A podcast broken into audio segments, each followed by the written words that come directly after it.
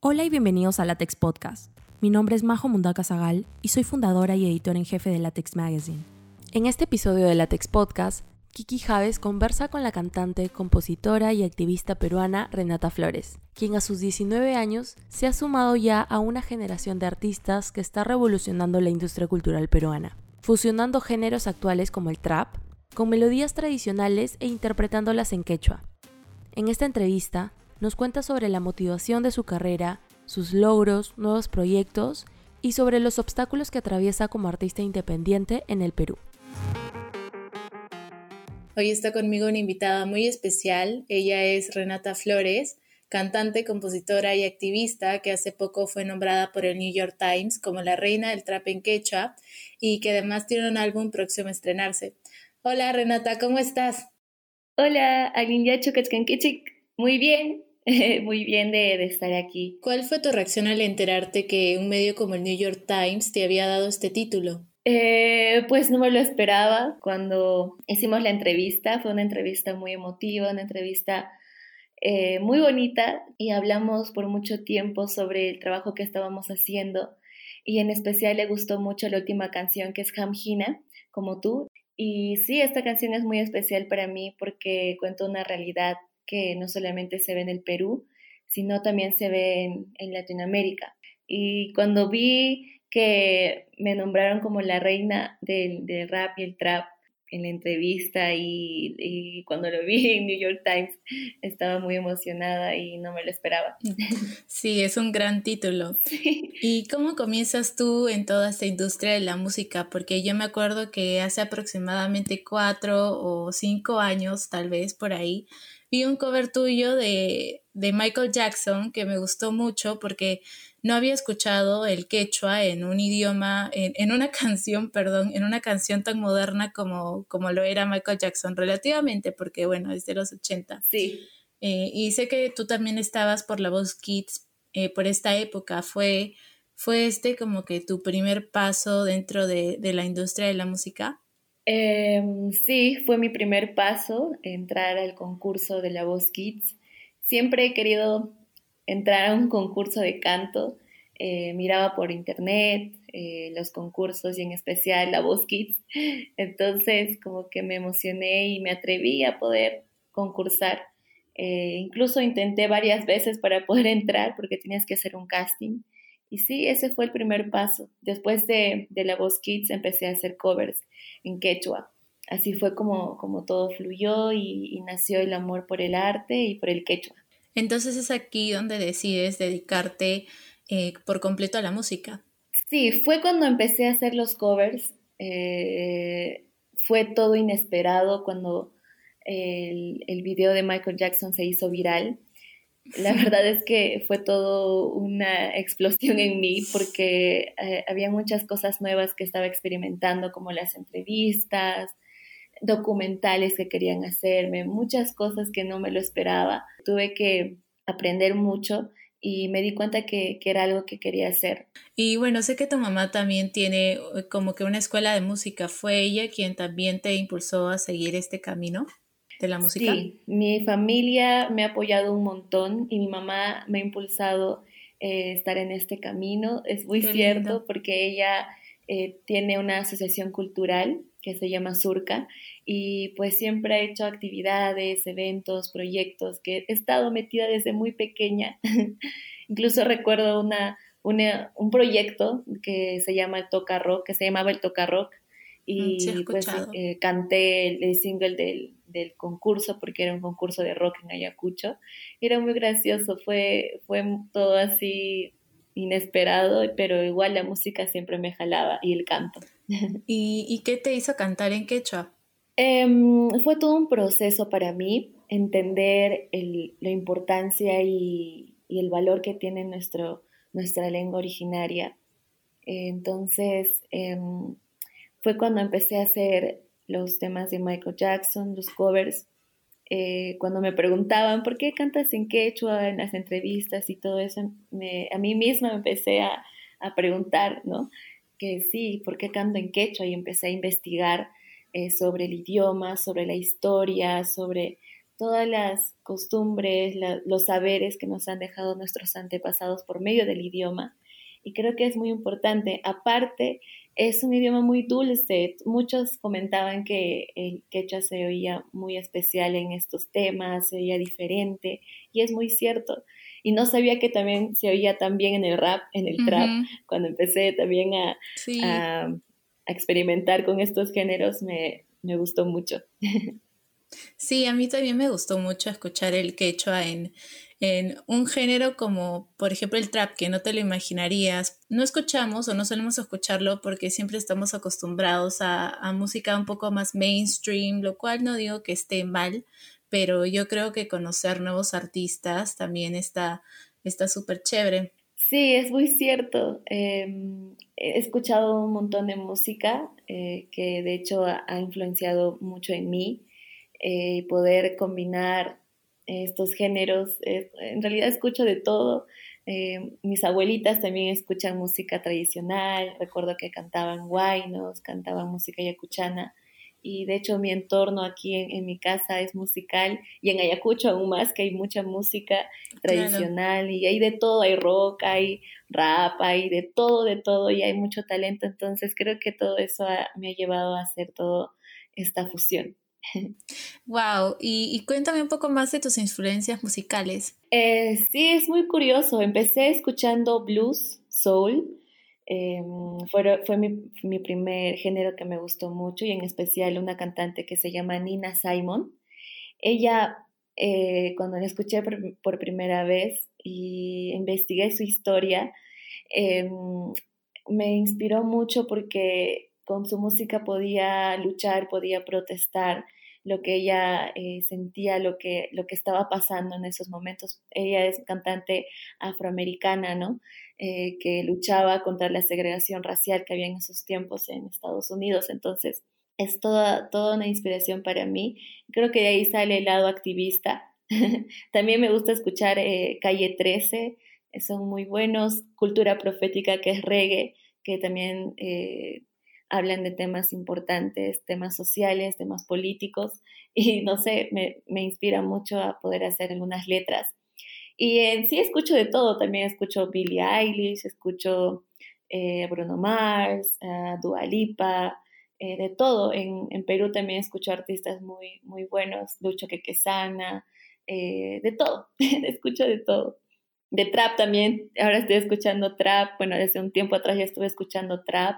Sé que al trap lo asocian con las letras sexistas, machistas, pero no, no todo es así hay también de todo. Todos los artistas, ¿no? Pueden expresar lo que uno quiere, pero eh, tampoco no hay que encasillarnos que este género tiene que hablar de esto. Entonces creo que eso también he tenido que luchar para que la gente no, no piense eso. Sí, es muy triste el estigma que tiene el trap, sobre todo por sus letras muy sexistas, pero yo creo que que cada artista tiene el poder de cambiar esto, ¿no? De darle un nuevo significado para que este género no se quede con, esos estereotipos que tal vez no sean ciertos, así como tú lo estás haciendo con el quechua, porque las letras que tú tienes son totalmente diferentes a, a lo que estamos acostumbrados a escuchar en el trap. Y bueno, tienes 19 años, estás en una industria súper competitiva como lo es la música aquí en el Perú y que a la vez no es tan apoyada porque eh, tal vez no recibe el apoyo del Estado o de otras eh, entidades que podrían ayudar. Entonces, ¿qué significa ser un artista independiente aquí en el Perú? ¿Qué, qué conlleva ser un artista independiente? Wow, es, es, todo un reto, es todo un reto porque empieza sola.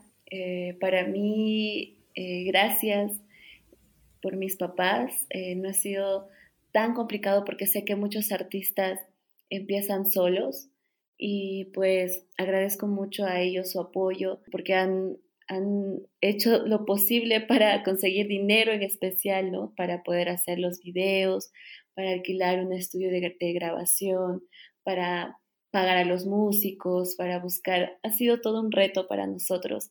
Hemos sido muy lento tal vez, pero yo creo que seguro, lento pero seguro, pero aún así hemos necesitado apoyo de, todo tipo, ¿no? Pero bueno, felizmente ahora ya hay oportunidades. Em, por ejemplo, el año pasado hemos ganado los estímulos económicos del Ministerio de Cultura en discografías y pues muy felices, ¿no? De que el Estado también pueda apoyar y aportar, ¿no? A la cultura y a los artistas, ¿no?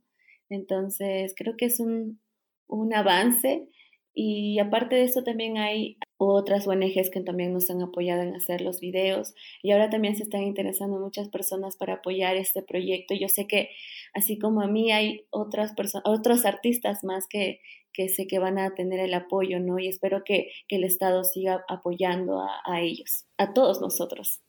Ser un artista independiente aquí en el Perú es, es complicado. Es prácticamente hacer el trabajo tú sola, entre comillas, aunque sabemos que hay eh, un equipo detrás ayudándote, de eso no hay ninguna duda. No hay el financiamiento de una disquera que tranquilamente te podría ayudar con temas de producción. Tú tienes que conseguir los músicos, tienes que conseguir el lugar para poder grabar. Entonces, ser independiente es muy complicado. Y aparte de, eso, si queremos que, pueda ser visto, ¿no? la canción tiene que haber un videoclip y eso también cuesta. ¿Tú, ¿Tú también formas parte de la composición? Sí, en sí empecé componiendo eh, mi primer sencillo, eh, así como jugando, se podría decir. Y no sé, sentí que quería hacer mi propia música.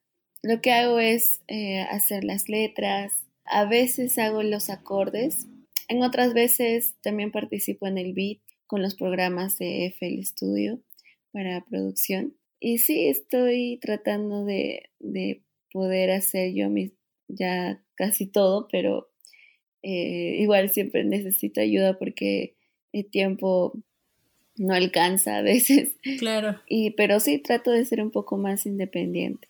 A mí también me ha gustado mucho la evolución de tus videos a lo largo de tu carrera. Me ha gustado el concepto que manejan, el hecho de que le den una voz a la mujer andina y también a las niñas que aparecen.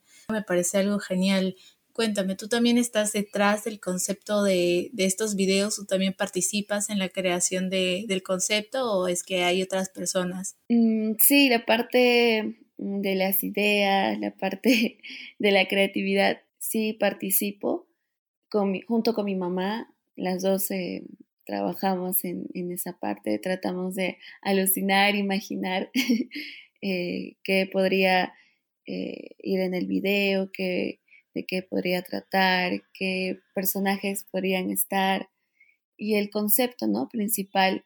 Ya después de eso em, hablamos con, con el director del video, y todos tratan de, aportar con el concepto del video. Y sí, todo es un trabajo en equipo. Y muchos piensan que para grabar un videoclip tienes que irte a otro país y no es cierto, porque de verdad nosotros tenemos un montón de lugares hermosos para poder contar una buena historia que, no se saben aprovechar como se deberían aprovechar, ¿no? Sí, eso es lo que también nos enfocamos en mostrar Ah, para que podamos recordar, ¿no? Que también tenemos eh, lugares eh, arqueológicos, paisajes bonitos, que la sierra es también un lugar muy bonito, que creo que no es necesario irse a Cuba, a, otros lugares para grabar un video, ¿no? Que la mayoría tal vez se va a otros lugares para grabarlo. Pero no, aquí en Perú tenemos lugares muy, muy bonitos para, para hacerlo y gente también muy, muy representativa, ¿no? Para mostrar y única, ¿no? Con mucha identidad. Y creo que lo que dijiste que soy la voz de, todas las niñas, la voz de esas personas que, necesitan ser escuchadas también es uno de los conceptos que, tratamos de seguir, ¿no? Con esa línea con las canciones. Sí, y, y, es un logro muy importante también para una artista femenina en nuestro país, porque se piensa que el quechua se está perdiendo, que ya no se está hablando, y, yo pienso que no es así, yo pienso que es más, está resurgiendo con mucha, mucha fuerza. El quechua ha pasado por muchos obstáculos a través de nuestra historia, pero lo estamos volviendo a escuchar. Sí, es muy fuerte y creo que va a ser muy complicado que se pierda. Porque es, es muy importante para nosotros como cultura mantenerlo. Y tú, cuéntame, como artista femenina, como cantante en quechua, ¿te has sentido discriminada en algún momento? Eh, sí, en algún momento sí me he sentido discriminada. Incluso eh, he sentido la discriminación de otras personas. Creo que eso me ha chocado más. Eh, me he puesto un poco más sentimental e incluso me ha ayudado a, a, hacer mis canciones y ha sido una inspiración para mí, para seguir.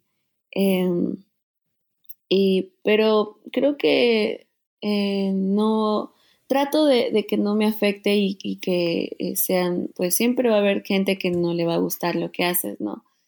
Eh, pero seguir, ¿no? Con, las personas que sí les gusta y, dar esa fuerza, ¿no? Con todo su, apoyo, porque realmente sientes que te están escuchando y están aprendiendo lo que, lo que quieres transmitir.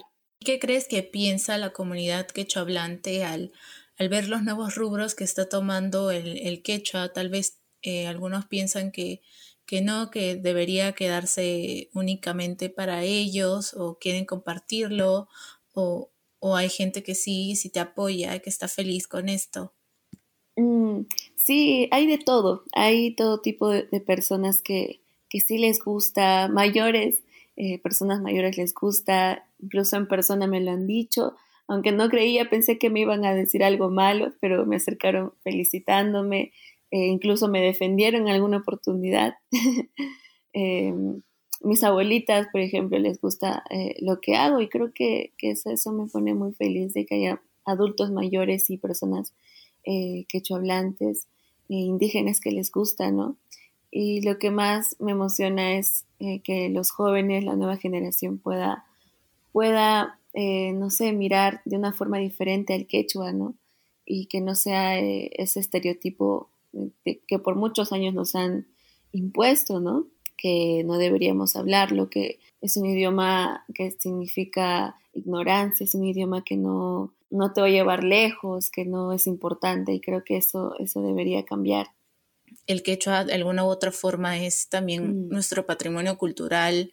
Debería ser nuestra segunda lengua materna. Exacto. Y creo que sí, sí es, pero bueno, muchos no, no sabemos remonta siglos de siglos, tiene toda una historia detrás, es, es muy interesante y en el colegio a veces ni siquiera te lo cuentan desde ese lado, ¿no? Sí, cuentan, yo recuerdo que mi maestro de historia eh, nos decía, pero gracias a los españoles ahora, eh, no sé, somos personas civilizadas, algo así, que caminamos eh, con zapatos, que algo así, yo como que, mm, bueno, pero no, yo creo que eh, el, idioma ah, es todo eh, costumbre, es toda una cultura que, no sé, tal vez hubiera sido una historia diferente, ¿no? Entonces, eh, creo que, deberíamos rescatarlo y, y, pensarlo de otra forma.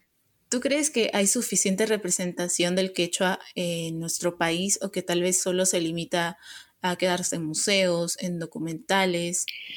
Em, creo que aún eh, se está limitando, pero siento que poco a poco ya nos estamos atreviendo, ¿no? Y arriesgándonos con, nuestro idioma, y no solamente con el quechua, sino otros idiomas, la aymara, y que hay incluso más idiomas eh, em, en la selva, ¿no? Idiomas que, que también se están perdiendo y es muy, muy triste eso, la última persona hasta que muere, ¿no? Y eso es, eso es muy triste. La verdad es que cuando yo escuché eh, una noticia de un idioma eh, materno, una, lengua indígena en las Amazonías, em, me puse triste y dije, ¿cómo será, no? Imagínate eh, que la, última persona que hecho hablante, la, última persona que, idioma, que habla un idioma mm, indígena muera y se pierda, ¿no? Toda, no solamente ni idioma, sino, toda una cultura, saberes, mitos. Son, son cosas increíbles que, no, debería perder. Y creo que, que deberíamos em, empezar a trabajar más con el quechua, ¿no? Y enseñar eh, los valores que también nos han, que también nos transmite y que nos han transmitido nuestros antepasados. ¿Cuál es tu propósito al usar el quechua para cantar? ¿Cuál es tu mensaje? ¿Qué quieres tú transmitir? ¿Qué quieres que la gente sepa? una de las cosas es poder revalorar ¿no? nuestra, nuestra cultura, nuestra identidad y sentirnos orgullosos de, ello. También trato de, de ser la voz de, de las personas que, que, no son escuchadas, de las personas que no son visibles. Muchas de ellas son personas indígenas, las personas que viven en, en la sierra o en, o en, las Amazonías, en mi caso, ¿no? Que estoy en la sierra, yo, yo puedo ver muchas situaciones y yo creo que en, en la televisión también lo vemos y, incluso ni tanto, no, no, se, no se da la, la respectiva, no sé, pantalla, ¿no? Que, que, se debería dar para que se pueda solucionar algunos problemas sociales. Que es cierto, los medios no cubren todo lo que está pasando en nuestro país, se centran únicamente en Lima y, y pues no todo pasa en Lima. Y ahorita todos los medios están saturados con el tema del COVID. ¿Cómo crees que, que esto ha afectado a, a la industria de la música? Wow, sí, ha afectado mucho porque pues un artista, detrás de un artista hay mucha gente que trabaja eh, y creo que eso es, eso es muy triste y en especial, sí, en, en, espectáculos, en presentaciones, también hay mucha gente que trabaja. No solamente eso, en, en los videoclips, o sea, de verdad es, es, cada persona es tan importante que ahorita eh, pues estamos en casa, ¿no? Y, y tal vez muchos de nosotros estamos trabajando desde ahí en mi caso también estoy tratando de, de trabajar en casa, de grabar en casa, estar componiendo en casa y pues el álbum que se viene también estoy tratando de, de, de modificar o, o, perfeccionar tal vez algunas cosas dándome el tiempo. Y pues sí, eh, espero que muchos artistas creo que que nos estamos volviendo más independientes, ¿no? Ya todo desde casa, de, con la tecnología ya puedes hacer muchas cosas, eso es lo bueno. Creo que estamos dando un paso, ¿no? Y hay que verlo el lado positivo para, para seguir. Toda la pandemia nos ha dado como una vuelta total y está replanteando la posición de cada uno. Sí. Es como que ahora tienes que tú misma aprender y lo bueno es que como dices tenemos internet. Hace 50 años no hubiera pasado sí. esto y todo el mundo hubiera estado encerrado en casa teniendo una crisis existencial. Exactamente. De una u otra forma sí podemos aprender, ¿no? Sí. Y tú ya tenías un poco este conocimiento, como me estabas comentando. Sí, estaba teniendo clases eh, por internet eh, a distancia y bueno, eso es lo, lo que eh, me, me, ha ayudado y hasta ahora estoy retomando otras clases más de, de producción y también mis papás eh, me están enseñando, en especial mi papá que, que le gusta este mundo de la grabación, del, del sonido, y pues me, me, está enseñando y está teniendo su tiempo para enseñarme. y eso es bonito. ¿Y has pensado en estudiar música tal vez en alguna escuela? Sí, sí, claro. Incluso una de mis metas era estar en Berkeley, pero eh, empezó toda la, la situación de, de, Michael Jackson y la verdad es que no, no podía dejarlo y tenía que seguir porque cuando estudias, o sea, estaba pensando irme a, allá, ¿no? A Boston, si no me equivoco, está en Boston. Eh, también creo que está en España, creo que es todo un, un pare a todo lo que estás haciendo, ¿no? Aunque no está mal, y pues opté por hacer clases a distancia. Me gustaría eh, estudiar, seguir estudiando, irme tal vez a otro lado a estudiar. Lamentablemente es así, tienes que irte a otro lado, eh, dejar todo para, para que puedas estudiar, pero igual hay que arriesgarse. Hay que arriesgarse definitivamente. Sí. Y, y yo creo que ahora a partir de lo que me dices, surge una demanda o bueno, sale a la luz una demanda que ya teníamos, que es la de estudiar arte, la de sí. estudiar música, y, y, ojalá que se considere, que consideren poner sí. más escuelas de, de, arte para poder estudiar y que no se quede sí, en... Se necesita. Sí, que no se quede en un, eh, me hubiera gustado ser artista, me hubiera gustado ser músico, y que se tenga la opción de estudiar esto, porque yo me acuerdo que hace mucho tiempo eh, quise estudiar música, pero la vida no me llevó por por ese rumbo. Pero igual por el camino del arte. Por el camino del arte, definitivamente. Sí. sí. Y, y, bueno, también sé que estuviste en el Selvámonos el año pasado, compartiste escenario con artistas como Laguna Pai, como Temple Sour, también otros internacionales. Cuéntame cómo fue esta experiencia.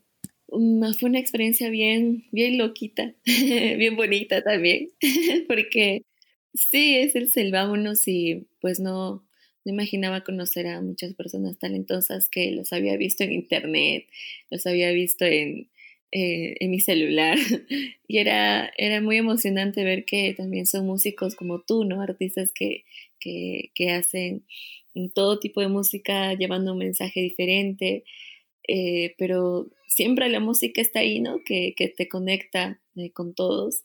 Y pues sí, conocí a, muchas personas talentosas y aprendí también de, de, ellos. Siempre se aprende algo de, un poco de, de alguien. Eh, lamentablemente ya estamos llegando al final de este episodio, pero tengo una última pregunta para ti. Y sé que, sé que tu álbum, Iskun, eh, discúlpame si lo estoy pronunciando mal. Sí, está bien, es Iskun. La Q es como la J.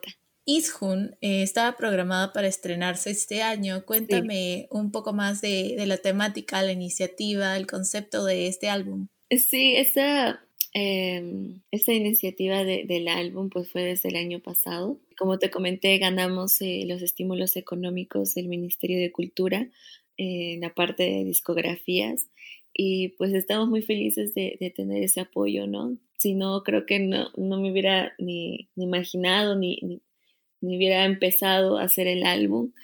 Y pues eh, la temática también tiene mucho que ver con nuestra cultura, con nuestra identidad, pero me estoy yendo más con, con la mujer eh, andina, con la mujer indígena, que, que pues eh, fue una lideresa, fue, fue un, una, una, persona muy importante en la cosmovisión andina y en los imperios, ¿no? Aquí en, en Perú, que, fueron tan grandes y milenarios.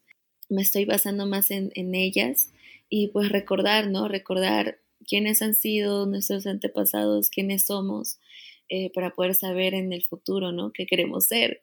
Algo así. Y estoy retomando como una, una, mm, una, línea, del una línea del tiempo de la mujer indígena desde que estuvo en el poder, ¿no? Hasta que que vinieron los españoles, eh, hubo el mestizaje, y ya hasta ahora, estos tiempos, que cómo es la mujer andina, algo así. Estoy tratando de, estamos tratando de hacer ese concepto, no solamente yo, pero varios estamos trabajando para, para, que, se, para que se vea muy bien y, pueda, podamos transmitir ese mensaje. No conocemos mucho a veces, ¿no? De la mujer andina exactamente. Yo sé un poco de esta historia por mi abuela, porque mi abuela me contaba, sobre todo en las épocas del terrorismo, que fue una época muy fuerte aquí en el Perú, y yo admiré totalmente esa fuerza, la fuerza que tenían esas mujeres para luchar por sus seres queridos. Tenían esta fuerza que no sé de dónde la sacaban para seguir adelante. Sí, desde hace mucho tiempo ha habido esa fuerza eh, de todas las mujeres eh, fuerza que viene de, todos lados, ¿no? Fuerza de mamá, de hermana, de hija, de todo, de todo lado esa fuerza ha salido, ¿no? Y pues eh, eh, eso tiene que, seguir mostrando que nosotras somos muy luchadoras, ¿no? Y, que necesitamos, ¿no? Los mismos derechos, igual que los, que, que los varones y toda esta lucha, creo que tiene que seguir. Yo creo que estamos yendo por un buen camino. Sí. Eh, por las generaciones de mujeres que se vienen y por las generaciones que también lucharon por nosotras, por darnos estas opciones que tenemos ahora que antes no teníamos. Sí. Y bueno, es una influencia muy fuerte la que tocas también en el álbum, la que, la que estás proyectando, porque aún estamos en una época donde se nos critica por absolutamente todo. Y lo peor es que nos echan la culpa. Exacto, y, bueno, por ahí había leído que faltaba 300 años para una equidad entre, entre hombres y mujeres. Increíbles. Pero, por ejemplo, en, en, nuestra, nuestra cultura, en la cosmovisión andina, ha, habido mujeres muy, muy valientes como la señora del Cao, que ha sido una gobernante, una sacerdotista, y la han respetado mucho, ha sido muy respetada, ha sido una gobernante joven también. Y creo que recordar todo esto nos da la fuerza, ¿no? Y de eso también queremos transmitir, ¿no? Por medio del álbum y de las canciones que vienen del álbum. Entonces vamos a estar esperando este álbum súper ansiosos, súper felices para poder escucharlo. Y bueno, este es el final de este episodio. De verdad, Renata, muchas gracias por habernos acompañado, por habernos contado un poco más de tu experiencia dentro de la industria musical peruana. Eh, yo sé que Ishum va a ser un paso muy grande para ti, eh, para tu carrera como artista también, así que te deseo lo mejor y muchos éxitos. Sunjuyay, muchas gracias. Eh, espero que les guste el álbum y lo puedan disfrutar. Gracias por acompañarnos una vez más. Para no perderte ningún episodio, no olvides suscribirte a Latex Podcast disponible en todas las plataformas. Esperamos que hayas disfrutado de esta conversación y hasta la próxima.